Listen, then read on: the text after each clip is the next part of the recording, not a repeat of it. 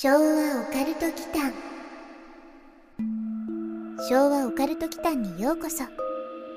ここは昭和世代のおっさん2人が令和の今実話怪談や都市伝説オカルトスポットについて異なる立場に分かれてゆるーくディベートするチャンネルです。どうぞごゆっくり。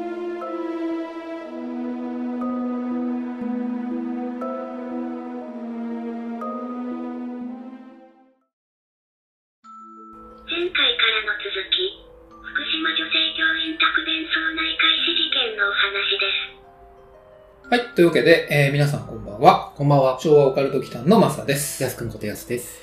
さてさて、というわけで、前半ですね、こちら、えー福島女性教員宅弁争内開始事件。はい。いわゆる、便器男。便器男ってめ言っていいの？わかんないんだ便器ではない。便装男かよ。弁争男。まあ、2ちゃんのあれみたいだね。電車男みたいに。でもね、これ結構ね、まあ、レジェンド級なんですよ。うんうんうん。うん。未解決事件シリーズの中でも、まあ、いろいろあるんですよ。うん。有名なの。僕が好きなので言うと、指定庫とかの話もあるんだけど、うんまあそれまたゆっくりやりたいから今日は話さないけれども、まあレジェンド級の未解決事件としてよく使われるんですよ。はい。うん。未だにオカルト系のスレッドうん。とかでこの話が出るぐらいね。う。うんん。有名なんですよね。はい。じゃあ軽く前回のおさらいなんですけど、はい。この事件、うん1989年の2月28日、福島県のとある女性教員宅のトイレの中から男性の遺体が発見されたっていう事件ですね。これね、実はもう地名も特定されていて、はい。今あるかわかんないんだけど、宮古島村っていうところらしいですね。うーんうん。で、まあ、この事件をね、まあ、語る上で欠かせない、その、不気味な説明図っていうのもあるんですけど、はい便器側と汲み取り口、二つの出入り口があって、それぞれ20センチと36センチかな？はい。で、物理的にどう考えても入らないよねっていうところから、体育座りみたいな格好になって発見されたと。はい。そういう事件なんですよね。うんまあ、本当に今更説明しなくてもっていう人の方が多いとは思うんですけど、まあ、あえてその初見の方用にとはい。いうところです。うんで、前半の最後で、K さんのうん。うん。人となりについてっていうところで、まあ、安くんから提起があったので、えーそこから続けていきたいというふうに思います。昭和オカルト祈間はい。うん。僕から、いわゆるうん。性犯罪的な前科とかはあるのかとうんうんうん。いう質問を投げたところうんで前回は終わりました。そうですね。うん性犯罪者って繰り返すからね。うんっ。て言うからね。そうですね。うん。じゃあ、早速この K さんについて分かっていることだけね、お話をすると、そういう前科はないですね。うん。うん。割と村の中でも、まあ人望があって人格者で通っていたようです。はいはい。うん。これがね、もしも趣味だったとして、うん。うん。前半の最後にちょっと話したんだけどね。はい。これ誰にもね、言えないですよ。こんな趣味だったとしてね。そうですね。うん。この事件が明るみになった後に、これ事故死としてね、片付けられたんですけれども、うん。警察にね、再捜査を依頼する署名っていうのが、村の人口以上に集まったらしいんですよ。おーまあその本人の人望とかもあってっていうことだと思うんですけど、約ね、4000人分ぐらい、うん、再捜査を求める署名が集まったそうですね。なるほど。うん。それ考えるとやっぱり地上のもつれ説が濃厚かな。女性側はなんか情報あるんですか？その前に一応、安くんの言う地上のもつれっていうのは、覗きに行った女性教員宅はい。の、その女性教員ってことだよね。はい。なるほどね。これね、女性教員と、この K さん。うん。うん。まあ前半でも話してるんですが、一応ね、知人だってようなんですよね。うんうん。だからその地上のもつれって言ってんだよね、安くんは。はい。うん。女性教員の方に関しては、これあくまで噂なんですけど、ネット上での。うんうん。村の中での男性関係は結構派手だったっていう話はあるようなんですよね。うん。うん。だからまあ当時としては、わかんないですよ。これどういう意味で派手かっていうふうに言われてるのかわかんないんだけど、うんまあモテたんでしょうね。うんううん。ん。K さんとの関係性うんがただの知り合い以上の可能性もあるよね。そうですね。ただ当時この女性教員には婚約者がいたっていう情報があるんですよ。はい。結局この事件の後に破談になっているそうなんですけど、うん。これなんで破談になったのかの理由は不明うん。とのことなんですよ。はい。あとはね、まあ、これを直接関係しているかどうかはわかんないんですけど、この女性教員宅にいたずら電話うん。が相次いでいて、まあそのいたずら電話に悩まされていたっていうエピソードもあったりするんですよね。うんそれ、を知人とかね、あとはこの K さんに相談していたっていう話も噂がね、あるみたいですね。ううんん。単純に考えると、はい。そのいたずら電話の主が強制していた相手となるんだけど、うん。やすくんは前半からあれだよね。この K さんに強制していた誰かがいたんじゃないかっていう説を聞きようによっては自発っぽくも聞こえるんだけど、あの、一応誰かがいたっていうふうに言ってるよね。そうですね。うんうんで、その強制していた相手が、いたずら電話の主が強制していた相手ってなるんだけど、自作自演ってこともあり得るから、なんとも言えないな。あ、K さんがってこと？あ、そうそうそうう。んうんうんうん。例えば、その婚約者が村の有力者の息子ほうほう。で、その父親は、うん。シーガルかもしれない女性にうん。息子をやりたくなくて、ほうほうほうほうほう。破談にさせようと画策したと。はあ、筋通ってるね。うん。なるほどね。それが K さんを女性教員宅の弁装に、でもね、潜り込ませることってなんか繋がるの？破談にさせるまでは通るのよ。はいはい。うん。だけどその、ね、なんで？そうか手段としてはなんか遠回りすぎない？うん、そうだね。まあそこめっちゃ妄想なんですけど、はいはい。K さんが、例えば借金を抱えてて、借金。うん。それの返済に困っているところで、うん婚約者の父親、うんうんうんつまり村の有力者が出てきて、うん金が欲しければ、あの女の弱みを握れ、的な誘導をして、なるほど。恥ずかしいところを覗くように言われたとか。それさ、でもライブにこだわってるって話だったよね。ぜ前回ね。はい。弱みを握るんだったら証拠ないとダメなんじゃないかなとと思うんですよ。これで、ヤス君の言う、まあ、例えばその金が欲しければ、あの女の弱みを握ってこいと。うんでもなんでそれが弱みと考えたのか わかんないんですけど、弱みというか、普通にあの弱い部分だけの話を するんですけどうんね。うんうん、ライブで弱みになるかね。それ、もしヤス君の言う通りだったとしてだよ。はい。俺お前の排泄する姿を見たんだぞっていうわけでしょ。それ犯罪告白じゃないですか。あとさ、それ見つかって一番恥ずかしいの K さんだからね。そね。それだったら K さんにこの女性を、まあ普通に口説かせてね、うん。既成事実を作り上げた方が筋が通るような気がするんですよ。うん。その破談にね、持ち込ませたいんだったらね、うん。別の真男をね、うん。作り上げて、浮気現場がわかんないけど、はい。うん、そこを、まあ、証拠取って、うんっていう方が破談にできやすいでしょ？うん。うん。それを、ね、あの、ボットン便所からね、下から覗くことを強制されてっていうのはなんか取らない気がする。難しいね。うん、難しい。現代感で考えると。いや、当時でもこれないと思うけどな。しかも別にカメラ持っていたわけじゃないですからね、K さんが。そこなんですよね。もちろんカメラが出てきたら一発アウトだけうん。ど。一発アウトだけど、それ、はい。前編で話してるけどうん、ジーコジーコの 音が聞こえたりさ、はい。フラッシュがキーンってなったりするじゃなってた鳴ってたフラッシュ。そうでしょ？うん。なんか、なんかね、まあカメラが出てきてない時点で、まあだから安くんはライブにこだわってたって言ってたと思うんだようね。ーん、そうなんですよね。あと見つかるまでのタイムラグが結構あるってあ、そうだね。話なんでもしかしたら撮影したカメラがあって、うん。おう。それをね、釣り糸か何かで汲み取り口から引っ張り上げた人物が。はあ、あくまで第三者がいたと。で、はいカメラを持っていたと。はい。なるほど。で、撮影、ジーコジーコして、パシャキーンって言いながら、リールでぐるぐる巻いたみたいな。そうそうそう、フラッシュの音もさせながら、うん充電みたいなね。うん。うん、撮影を実際していたと。はい。でも女性教員は、ボットン便所の中からパシャッとか、フラッシュがパーって焚いても全く気づかずに、そこはね、そこは置いといて。あ 置いとくの結構大事なところだと思うんだけど、置いとくんだね。うん。うん、で、カメラはあったと。あそれを、釣り糸かなんかで引っ張り上げた人物がいると。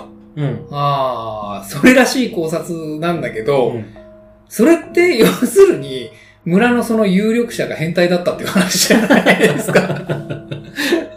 なんかちょっと無理がある気がする。そっかうん。物理的にも無理だし、話的にもちょっと無理がある気がするんだけど、うんただ、その K さんについてはね、うんまあ、そのヤス君の説を少し後押ししちゃうようなね、これ話なんですけど、ちゃんとフェアにね、調べたことは展開しますけど、はい。K さんね、うん村長選挙に出馬するとかしないとかっていう噂はあったらしいんですよね。おで、それを良しとしない村長側の勢力の妨害っていうのは実際にあり得る話なんですよ。ーああ、うん。K さんが何か知ってしまったから。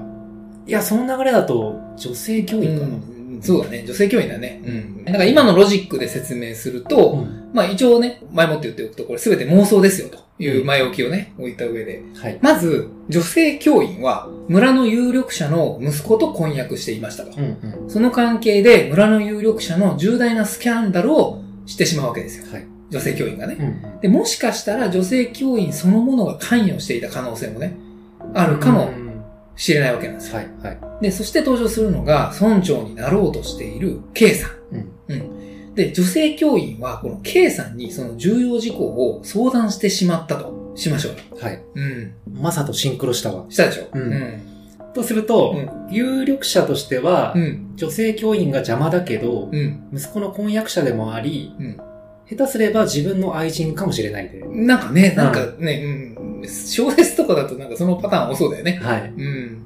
直接的に手を出しにくいから、それを知ってしまったもう一人の人物、はいはい。すなわち計算を黙らせると。そう。そうそうそう、いいですね。うん。このね、思考がシンクロする感じですね。多分今同じこと考えてるよね。はい。うん。でも、殺害するほどのリスクは犯せなかったんですやっぱりね。うん。人一人ね、闇に葬るにはなかなか大変じゃないですか。はい。だから、どうせだったら、その、K さんの信用を、地の底にね、まあもう文字通りだよね。うん。文字通り、弁装の底にね、失墜させてしまおうと いうゲスなね、覗き魔に仕立てようと強制した人がいたんですよ。はい。そしたらまあ思いのほか過酷な状況だったせいで亡くなってしまったと。うん。しかし、その女性教員側としては、その脅しの効力としては効きすぎた。うん。みたいなね。うん。だね。ううんん。それっぽいな。これそれっぽいでしょ？これはい要するにもう一回わかりやすく説明すると、うん。K さんは村の有力者の目論見みでは、その女性教員の排泄を除く趣味のある最低な覗き魔でしたよっていうことにしたかったんですよ。うんそしたらもう村にいられなくなるじゃない。はい。うん。だからもうこの村から去るしかないし。うん。で、女性教員としてはその K さんがそんなことをするはずがないのを知っていて、うん。まあそれがその人にね、強制されたっていうこともわかるから、うんまあ脅しとしてね、うん。成立するよっていう。これで一本ロジックが通るんですよね。うんで、そういう話だよね。はい。僕はそう考えたんですよ。う。うんん。あくまで妄想ですよ。はい。うん。結局ね、その4000名の署名でも再捜査しなかったから、未解決なんでしょ？そうなんですよ。だからね、これね、再捜査されてないんですよ。うん。うん。却下されたんですって、警察にね。うん。で、その、なんで却下したのっていうので、いろんなその陰謀説がね、はい。後々出てくるんですよね。うん。うんうん。これ、解決したじゃない。これ解決なのかな？でもなんか筋は通るよね。うん。うん、一本。でもね、これ、結構闇ですよ。はい。闇が深いです。もし僕らの考察がね、あれだったら結構闇な話だなと、まあうん結構昔の話なんですけどね。はい。うん。まあこんな感じでね、ちょっと未解決事件の僕ら的な考察うん。もうちょいちょいね、今後やっていければなと思ったんですけどね。はい。うん。これね、実はね、当時、うんまあ前半でちょろっと話したんですけど、うんテレビ番組でうん公開捜査みたいなのやってんすよ。うん。ううん。ん。バラエティ番組かな？はい。しかもオカルト系のやつ。うん。で、YouTube にね、これ残ってて、僕うん見たんですけど、はい。霊能者が出てきてね、うん。この事件をね、霊視してるんですよ。興味深い。霊能者の方、木村さんっていう女性のね、うん方なんですけど、霊視の結果ね、違うところで殺されたっていうふうに言ってんだよね。うん。うん。まあ、これわかんないんだよ。ただうん警察発表だと、弁奏内にいた時は生きていたって言ってるから、んだからまあそもそも警察発表とは異なってるんですよ。はい。みんなね、結構コメントもそこで突っ込みが入ったりしてるんですけど、うんうんただ別にこれその陰謀論を前提に考えると、はい。警察発表が嘘である可能性もあるわけでしょ？ああ、そこから覆るわけね。そうそうそうそうそう。まあでもやっぱりね、入れられたとして中でこの体制を取るっていうのはね、亡くなってる人には無理なんじゃないかなとは思うんだけどね。確かに。うん衣服をね、抱えてたっていうもんね。そう。うん。まあ、あとはそのバラエティ番組の中であったのが、実際のその現地の映像、うん。どういう場所で、どういう裏口で、どういう組み取り口で、で、さらにそのもの自体もね、復元されてた。入り口はまさにそれを使ってるって言ってた。はうん。マンホールみたいなタイプなんですよ。組み取り口っていうのはね。あ。はいはい。で、そこに番組のスタッフがね、うん。本当に入ろうとしてるんですよ。で、結構小柄でうん、細身のスタッフがチャレンジしてるんですけど、はい。肩までしか入んなくって、あうん、抜けなくて大変みたいな風になってて。まあ、油塗ってもね、結構あれは難しいんじゃないかなと思う。うんだから、本当わかんないですよ。これオ、オカルト方面に寄せていくと、もうそもそもこれ誰の仕業でもできないなるほどね。って話になっちゃうんですよ。それこそなんかちょっと関節外すぐらいの特技がないと、無理なんじゃないかなと思うんですよ。ちなみに言うとこの K さん。はい。うん。その番組の中で身体的な特徴も全部公開されててね。うんうん。169.2センチなんですって、うん身長がね。うん。で、体重は69.5キロ。うんここまで分かってるんですよ。まあ、つまり一般的な成人男性そうですね。なんですけど。範囲内ですね。そうでしょ？うん。だからね、その人がね、ここに入り込むっていうのは相当難しいうん。んですよ。で、スタッフもほぼほぼ同じぐらい、うん、の人がやってるんだよね。はいはい体重は多分それ軽いと思う。うんうんだからこれ結構難しいっすよ。実際にどう入るのか。もしもだよ。だから自発的だとしても。うんうん。YouTube ではい。この事件名で検索すると、その当時のバラエティ番組が出てくるんですよ。ううんん。だからね、ちょっとね、興味のある方はね、見ていただければと思うんですよね。結構無理っぽいな、これっていうのが。うん。あとね、推理作家の人も出てて、うん。コメンテーターとして。はい。で、推理作家の方は、霊視してる霊能者とは逆の見解をなるほどね。示してるんですよね。で、その推理作家の方は、いたずら目的でやっぱりもう入ってるんじゃないかっていう持論を繰り広げてるんですよね。うん。うん。まあ、やすくんが前半で言った通り、潤滑剤っていうのかなはい。油の役目を果たすのはそのまま汚物で、うんうん。汚物があったから滑りが良くなって、まあそううね。ん、入れたんじゃないかっていうふうに、その推理作家の方はおっしゃってるんだけどうん。ね。よく実のね、父親の前で言えるよなと思うんだけど、確かに。まあもう昭和がなせる技かなうんとう。んすべて昭和のせいですよ。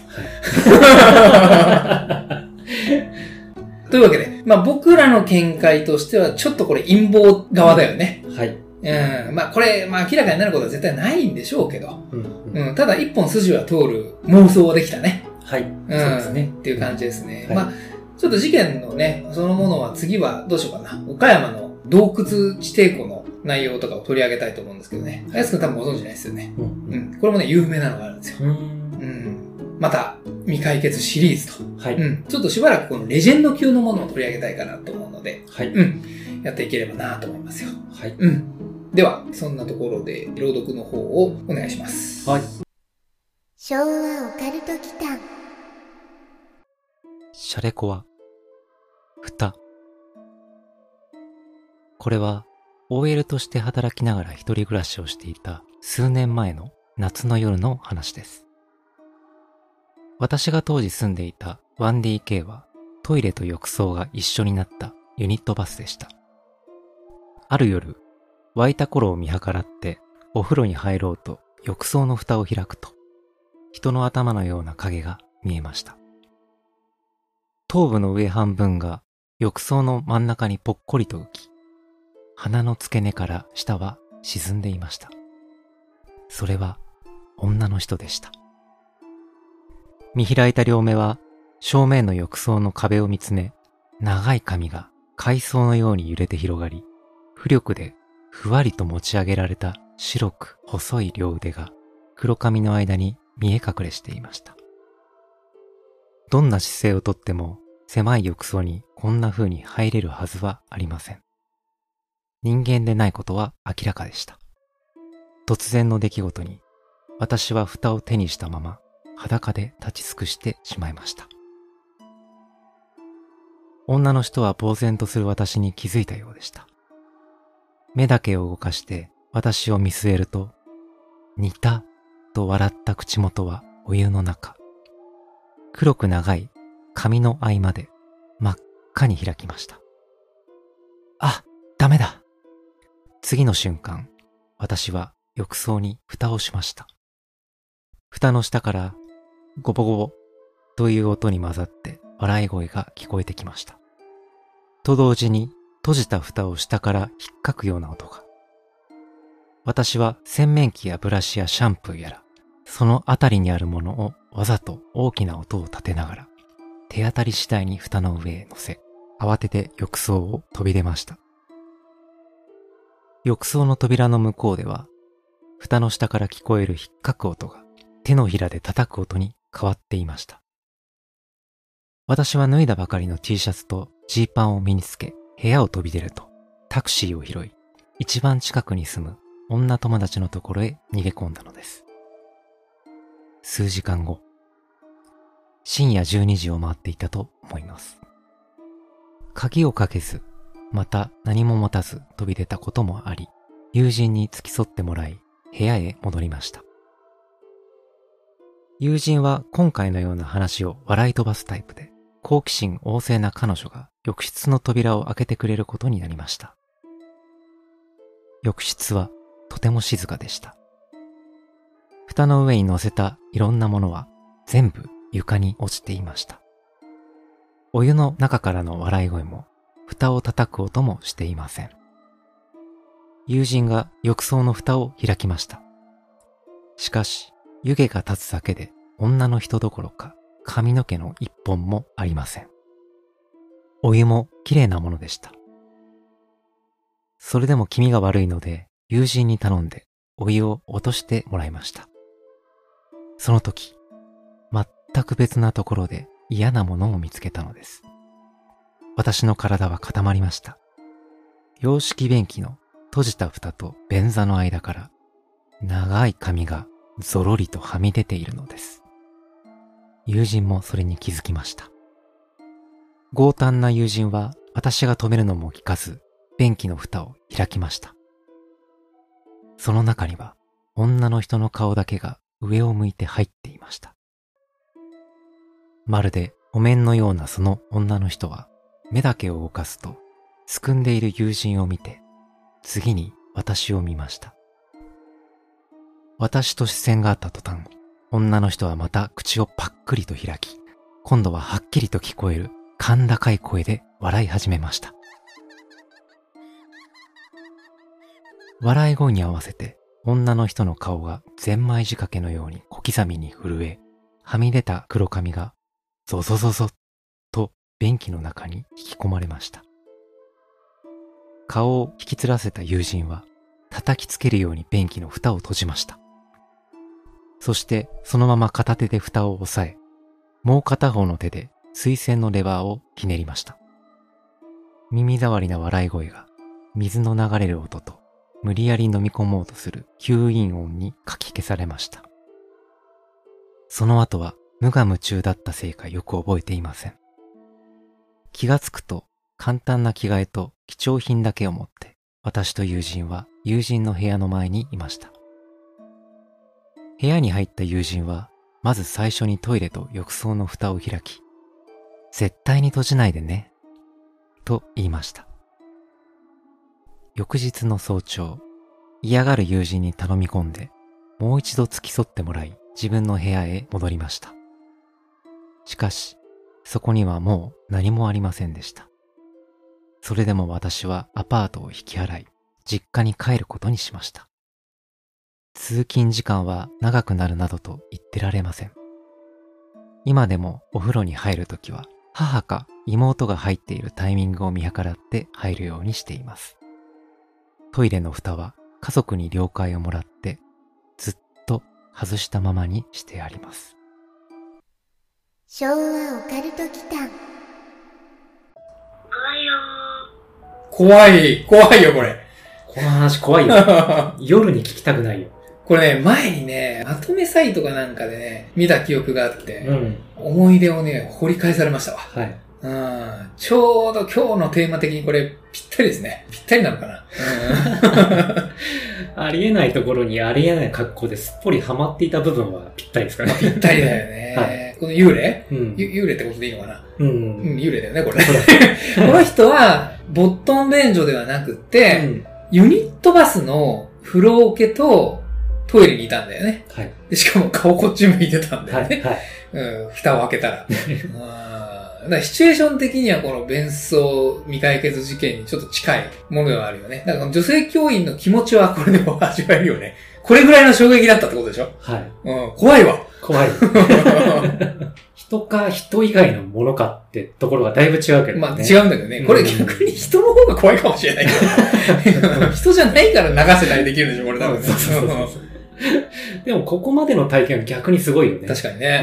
うん。友人の人も見てて、あ、そっか。うんレバーひねってるじゃん。流してる人流してるの。うん。ってことは二人見てるんだからね。まあ言ってみれば僕と安くん同時に同じものを見るってわけでしょ？はい。これ幻覚ではないって話だよね。そういうことになりますうね。ん。でもこれ変態度フルマックスのおっさん宅にはこういうの出ないですよね。ねあ、違うよ。この出た人は女性でいいんだけど、うんこういう女性の例ってね、うんそもそもそういう性癖のね 変態メタ振り切ってるようなおっさんの家には出ないよなと思ってね。うんあでもさ、逆に、うん。二賀三蔵的なね。あおっさんが、おっさんがね、そうだうん。逃げだぞ貴様みたいな。